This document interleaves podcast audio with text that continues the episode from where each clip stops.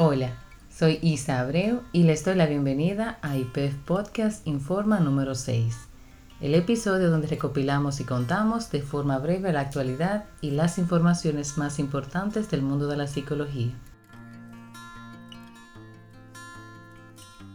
De inmediato iniciamos con la tendencia en psicología en el país y el mundo, hablando de un evento muy especial que tuvo lugar el pasado 14 de mayo y no es otro que el panel Psicoterapia en línea sobre las competencias profesionales, tecnológicas y éticas que plantea la teleterapia, y del que participaron los doctores Alberto Peralta, Zoilo García, Luz Rosa y los especialistas Mirta Gómez y Nicanor Rodríguez. Un evento en vivo a través de YouTube que tuvo más de 500 visualizaciones en el momento de su transmisión. A todos los que pudieron estar, muchísimas gracias y los que no, les tengo una gran noticia.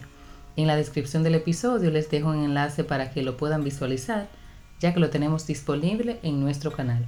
Y de verdad, vale la pena escuchar todos esos análisis y tremendas reflexiones. Ya saben, enlace en la descripción, no se lo pierdan. Yendo a otro tema, recogemos un artículo muy interesante en el que se tratan ciertos consejos para encontrar, conseguir o desarrollar concentración que a muchos les cuesta, incluso en los ambientes más favorables, menos aún en los ambientes adversos. Casas pequeñas, falta de luz natural, son muchas de las cosas que poco a poco mitigan nuestra capacidad de concentración para trabajar o para estudiar. Aún así, debemos esforzarnos por crear un espacio lo más conveniente para la tarea que se busca realizar. Patricia Benayas, coach de productividad y creadora de Estirando el Tiempo, explica que los elementos básicos que necesitamos para crear un espacio de estudio o trabajo en el cual concentrarnos son una mesa con la altura adecuada, una silla ergonómica, un flexo y un espacio para guardar nuestro material de estudio o trabajo. Así, por ejemplo, Cosas como delimitar la zona de estudio o trabajo, dividiendo el espacio, cuidando la luz, los colores y muchos otros detalles que pueden ser fundamentales para que podamos crear un espacio de concentración para estudiar o trabajar en casa. Pasamos a otro tema de tendencia. En psicología se habla de la nueva normalidad en todos los sentidos de la vida y para todas las edades, incluyendo a los niños. Las personas que tienen que vivir en esta nueva normalidad con niños ven que el esfuerzo para adaptarse es doble.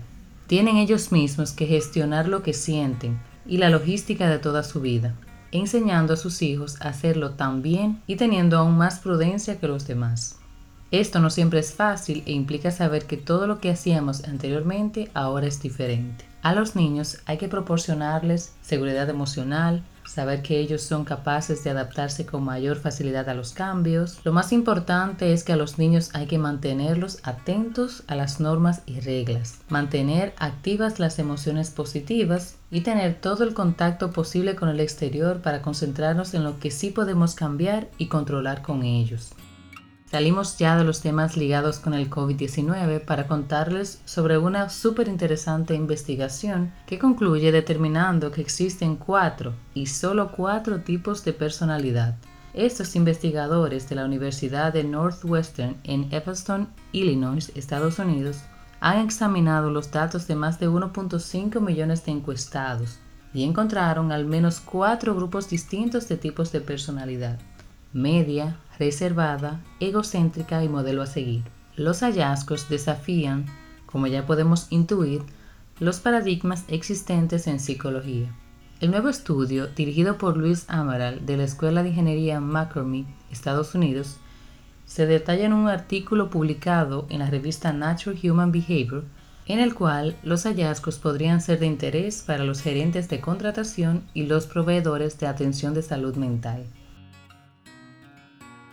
Y por último, encontramos un artículo sobre las seis etapas de procrastinar, el acto de evadir, posponer o aplazar la ejecución de tareas, proyectos o asignaciones y responsabilidades, realizando otras que nos parecen más placenteras. Pues resulta que avanzamos a ese estado en seis etapas según la psicóloga Nancy Patricia Cano.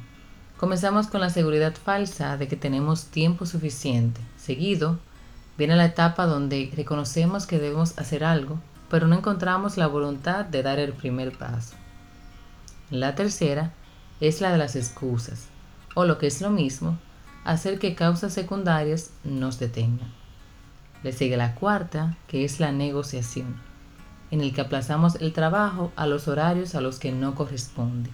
Cuando llegamos a la quinta etapa es cuando caemos en la crisis en la que comenzamos a condenar nuestras propias acciones. Sentimos que la situación nos cae encima. Y finalmente, la sexta etapa es la que repetimos todo el ciclo, pero con una tarea nueva o distinta. Parece ser un camino largo, pero ciertamente es muy fácil caer en la procrastinación. Así que muy atentos con estas señales para aprovechar mejor nuestro tiempo.